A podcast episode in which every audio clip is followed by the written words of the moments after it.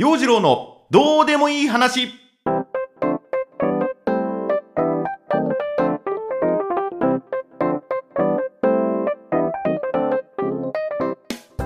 今週もスタート陽次郎のどうでもいい話。こんにちは陽次郎です。クソ暑い日が続いています。皆さん生きてますか？どうでしょう？私ね今燃え尽きてます。燃え尽きてもうね焦げてますね。えー、プシューってなってる。のおとといお寺朗読会が終わりましてね。まあ無事終わったっていう風なところでほっとして燃え尽きているっていう風なところもあるしあとまあなんでしょうね。この夏の疲れも出てきてるんでしょうね。えー、やる気がしない。もうなんか朗読会終わってから全然スイッチが入らない。昨日は一日ゴロゴロしてました。まあほんとねこの連日の暑さなんとかならんもんでしょうかと。お盆が過ぎればちょっとは涼しくなるんじゃないかと期待していたところはあったんだけれども天気予報あの週間天気予報を見てもずっと晴れマークそして気温も連日の35度を超えているっていうね最高気温がもうまた尋常じゃない気温になっているそんな予報が出ている。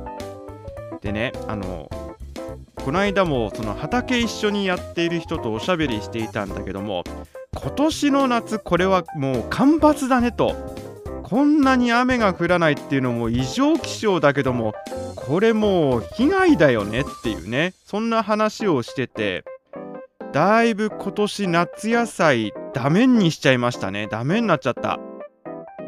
まあ、トマトとナスはそれなりにできたんだけどもかぼちゃはもうすっかり枯れちゃったし枝豆もねお盆前に食べるようにと思って植えてたやつはまあなんとか収穫できたんだけどもお盆過ぎに食べられるようにと思って植えていたものは全部ダメになっちゃった。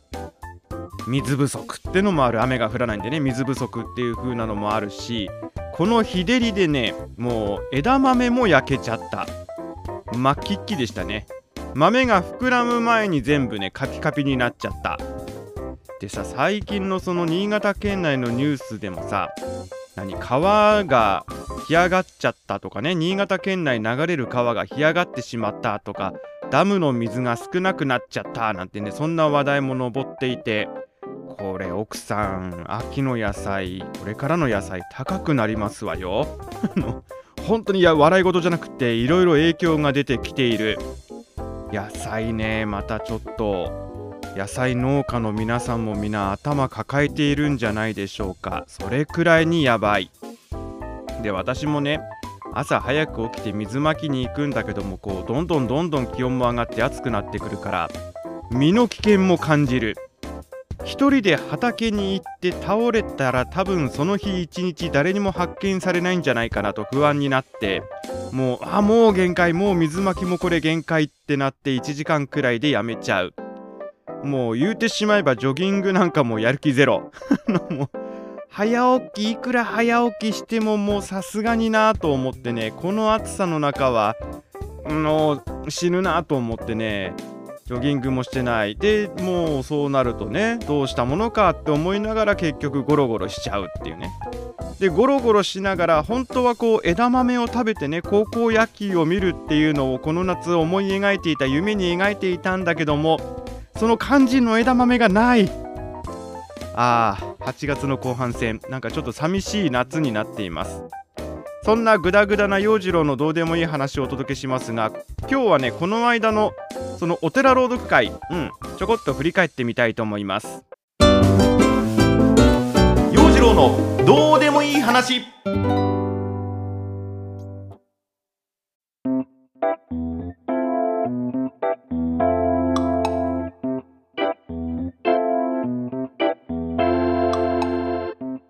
改めまして洋次郎です。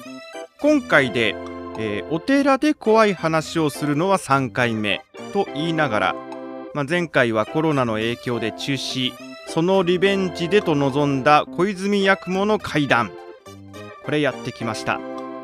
朗読した作品は無地な幽霊滝の伝説六六尾雪女耳なし法一の話で私が読んだのは六六尾と耳なし法一の話。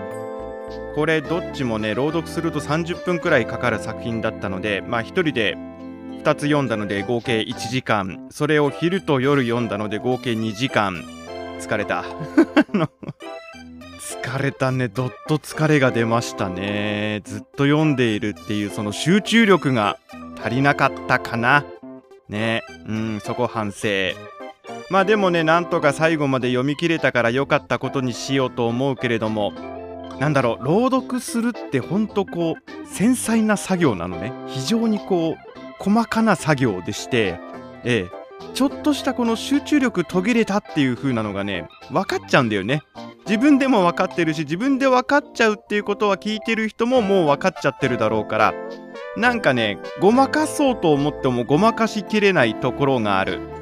まあこれ毎回毎回同じ反省してます。はい今回もその反省をしています。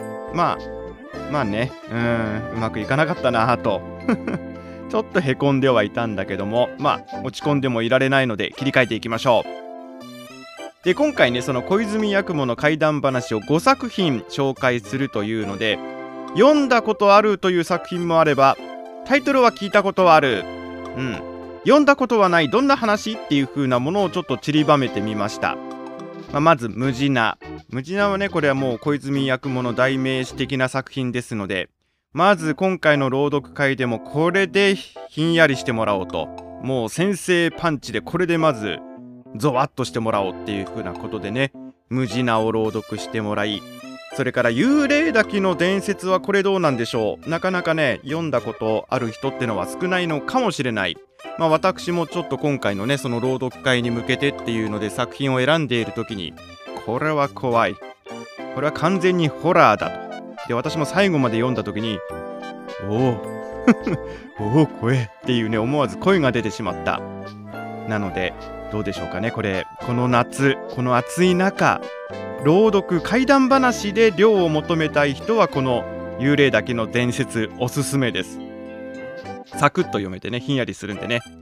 そして六六尾これはもうねあのお化け業界では有名ですよね。六六尾はね。でもあのお化け業界で有名な六六尾っていうのはこの首がニューって伸びてくるね。その六六尾かもしんないけども小泉八雲の描いている六六尾はそういうやつじゃないんです。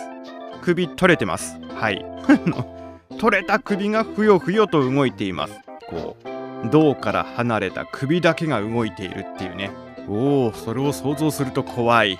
ね。まあそういう風なね六六尾の話だったんでやっぱりこれも僕のイメージしていたあの首のニューって伸びていく六六尾の話とはイメージが違ってたんでね新たな発見みたいなものもありました。それから雪女。雪女はねこれ暑いこの時期にぜひとも入れておきたいと思ってセレクトした作品。で雪女の伝説っていうのは新潟が発祥の地と言われているんだけれどもこの小泉八雲の雪女は舞台がね武蔵の国ってなってるんです。はい冒頭武蔵の国でっていう風なことが書かれてあって。でウィキペディア情報によるとこの武蔵の国っていうのはどうやら私の実家のその調布調布の話であるっぽいということで急に親近感が湧きましてね。急になんか雪女を近くに感じた今回の朗読会でのこの雪女をね読んでみてっていう風なところだったんだけども僕の頭の中にイメージとして膨らんで雪女像っていうのが銀河鉄道999で最初の方に出てくるクレアさんっていうねこのイメージがあったんです。これ分かる人いますかね？クレアさん美しいんですよ。はい。あのガラスの体のクレアさんクリスタルな感じのね。えー、あのー、これ話すとまたね私がクレアさんどれだけ好きかっていう風なことを熱く語ることになっちゃうんでまあえ。漫画でもアニメでもちょっと見てクレアさん素敵だなと思って共感していただける人がいたらいいなと思うんだけどもこれもね、最後泣けるんですよ。銀河鉄道999のクレアさんの話もね、泣けるんだけれども、なんかね、その、どこか、儚げな女性、そういったものが浮かんでましたかね。で、勝手に想像していた女性に、ああ、私もこんな女性と一緒に暮らしてみたら、これ幸せなんじゃないかなと、ね。あの、勝手にこう、ちょっと、妄想を膨らませてもえもえしていた瞬間もあったんだけどもね。ホクホクしながら聞いていたんだけども。まあ振り返って考えてみるとこれ最初に俺雪女に殺される方だなと。あの自分が殺されて死ぬ役だなと思ってね。急になんか親近感からちょっとこう怖い女っていう風なのにまた様変わりしてしまったんだけどもね。でもあれじゃないですか。男注文はどこかこういうクールビューティーと呼ばれるような女性に心惹かれてしまうところがあるんではないでしょうかね。雪女さんちょっと素敵でした。はい。で最後に読んだのが私が読んだ耳なし光一の話。これもね有名な話ですよねこれはね。小泉八雲の話ばかりでなくあの絵本とか漫画にもなっているんでおなじみのお話だと思います。で改めてこれ読んでみるとね結構その物語の世界っていうのが細かな描写もあって深いんですよ。あの男が近づいてくる足音の描写とかね想像するとゾッとする。でこの話のオチ最後は耳なし光一のねその法一の耳がそのお化けによってね引きちぎられてしまうっていうところでギャーってなるんだけどもこれはその法一の耳にお経を書いておかなかったからっていう理由があってっていうね、まあ、これ有名なくだり。なんかこうね最後に住職が言うんですよ。私が那須書にお経を書けと頼んでおいたのにそれをちゃんと書いたのかどうか、ね、それを確認しなかったのが私の落ち度だって言っている。おいおいと。ツッコミ入れたくなっちゃうんです。おいおいおい住職何をしてんのと。うん。まあオチは分かってるんだけれどもこう読みながらも心の中で住職耳耳 もうね志村後ろというような感覚と同じ感覚で住職耳耳にもお経書いてってこう言いたくなっている自分がいる。ね、で耳なし光一は耳を引きちぎられるという、まあ、陰惨なお話ではあるんだけれどもこれでもさ結局お化けにも人気の琵琶法師となりました耳なし光一さん最後はお金持ちになりましたっていうねそのラストもねいいね。うん。そのギャップがまた楽しかった。そんなわけでたっぷりと小泉八雲の世界に没入した朗読会でした。ね、なかなかねこんな感じで一つの作品に没頭する時間っていう風なのもないもんなんでこう朗読に向き合っているっていうのは非常に有意義な感じがするんですけどもね。朗読って聞いている方を飽きさせないっていうその努力も大事なんだなと。あの読んでるこっちが飽きてくるとね聞いてる方はもうそれ以前に飽きている。まあね、一応そのなんだろう朗読を聞く姿勢みたいなものもね聞いている側には求めてしまうところもあるんだけれども、まあ、そういうのも大事だと思う。なんかねこう飽きさせないようにっていうね。だからこう世の中さ何でも時短時短っていう風な世界に変わってきている中でこうやってじっくりゆっくりゆったりとねこうお寺の静けさの中でえー、音を楽しむっていう時間がかえってね新鮮に思えるかもしれないと思ってね。うん。まあ結局いろいろはありました。いろいろあったけども楽しかったからまたやりたい。そして今回一緒に朗読してくれた皆さんもねまたやりたいっておっしゃってたんでまたやります。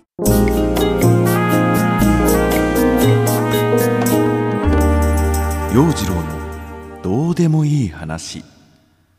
お届けしてまいりました。陽次郎のどうでもいい話。そうなんです。そして忘れちゃいけないのが朗読とピアノのマリアージュ。はい。今回も文学と音楽の融合というねお寺のお堂で音を楽しむというものを演出してみました。これまたねピアノの音色が入ってくることで物語の世界観がぐっとこうね深くなって色濃くなってきたんじゃないかなと。ぱ音楽とのその親和性っていうのはいいなっていうのを今回もしみじみ感じましたけどもね。